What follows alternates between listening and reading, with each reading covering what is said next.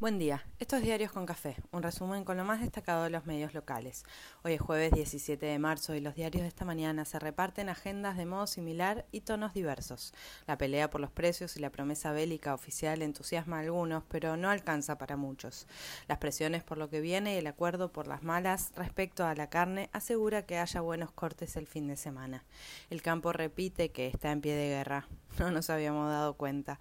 Los salarios negocian para arriba mientras el acuerdo con el fondo se dispone a salir. En Ucrania combinan ataques dramáticos con gestiones diplomáticas. Es jueves, falta menos. Hay expectativa por lo que ocurra hoy en el Senado, donde se descuenta que estará la media sanción esperada por varios y temida por varios más. Saldría la ley esta tardecita con el aval de Juntos por el Cambio y mayoría del bloque oficialista.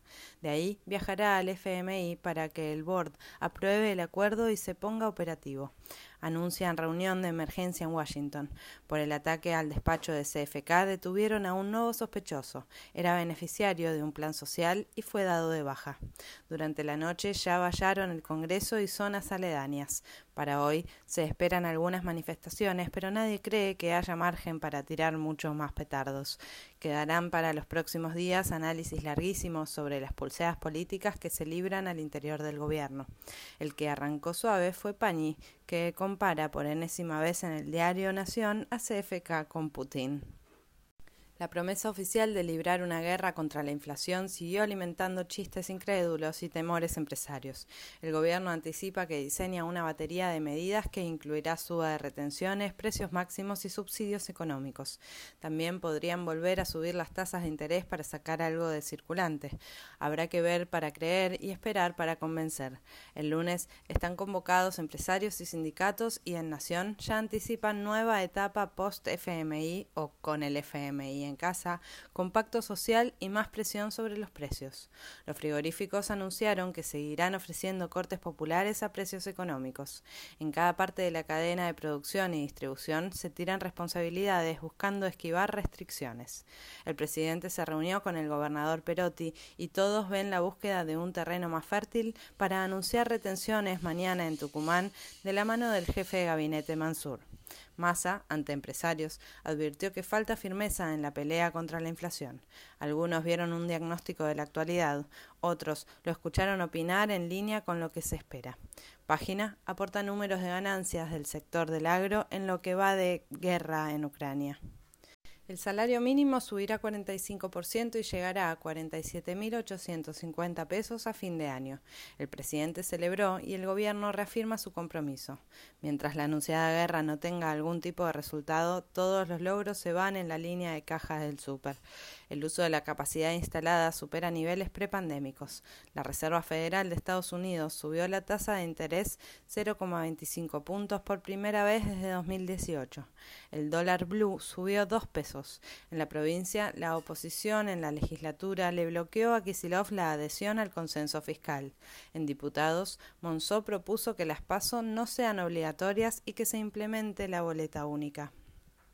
Mientras, la discusión al interior de la coalición de gobierno sigue lejos de cualquier resolución. La convivencia se confirma muy difícil, pero no termina de estallar. En Nación vuelven una vez más con rumores de desembarco de masa en el Ministerio de Producción, tantas veces mencionado y nunca concretado los avances y retrocesos de cada una de las tribus, pero nadie anuncia lo único que podría servir, que se junten los líderes del espacio y definan límites, acuerdos y dirección, o se arme la mesa política que resuelva en momentos de tensión como este. Massa se quejó en la pantalla de TN de los machos de Love y todos ven disparos de distintos sectores. En la oposición, Lilita sigue atacando al PRO y dispara. Era un papelón que quienes contrajeron la deuda no apoyaran el refinanciamiento. Pañi, en su columna, advierte sobre puentes y conexiones entre Gerardo Morales y Massa para armar un gobierno de acuerdo nacional. La reta viaja el sábado a Europa y vende su agenda de contactos. Bullrich desembarca en la provincia y pulsea con la reta y Santilli. Macri se estresa en viaje a Italia para jugar al bridge y la justicia anula el cierre de la causa del correo, que lo tiene en el ojo de la tormenta. Se realiza el acto central a 30 años del atentado a la Embajada de Israel, sin la presencia del presidente que ayer a la noche recibió al Comité Judío Latinoamericano. Hoy el presidente estará en Salta entregando viviendas y créditos. Montoto celebra en Cronista el nivel de venta de carne a Israel. Se puso en marcha el censo virtual y ya hubo más de 100.000 personas que lo completaron. Otros varios se quejaron en las redes por las preguntas y los datos solicitados. En Cronista, un economista defiende la jornada de cuatro días y dice que no baja la productividad. La Corte define el derecho al olvido en Internet y colisionan varios intereses. En Argentina se informaron 4.681 nuevos casos y 39 muertes por COVID en el día de ayer. Sigue en baja y desaparece de los medios, salvo para anunciar que en Mendoza el uso de barbijo en las aulas es opcional. Hay algo parecido a un acuerdo en la Organización Mundial de Comercio para levantar las patentes de las vacunas contra el COVID. Recién ahora, cuando los laboratorios ya facturaron sus millones. Bueno, el avance de la gripe A hace que se acelere la vacunación anual clásica. Despidieron los restos de Arturo Bonín en el cementerio de la Chacarita. La policía de la ciudad reprimió una protesta de excombatientes. Página advierte en Soledad la nueva prórroga para la extensión de la línea F de subte en la ciudad. Si es subte, no, gracias.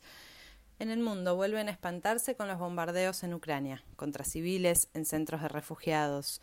Biden calificó a Vladimir Putin de criminal de guerra y la Corte Internacional de Justicia ordenó a Rusia salir de inmediato de Ucrania. Sin embargo, varios esperanzan con avances en la negociación de un cese del fuego.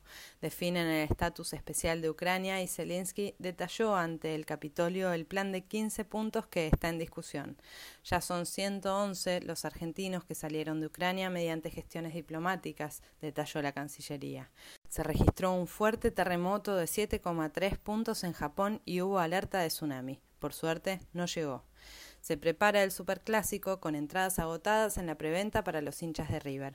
Boca jugará con camiseta alternativa y despertó polémica, porque todo vale una polémica por estos pagos. Estudiantes volvió a ganarle a Everton y clasificó a la fase de grupos de la Libertadores. Así se nos ofrece este jueves, que promete un poco más de calor y lío en el centro.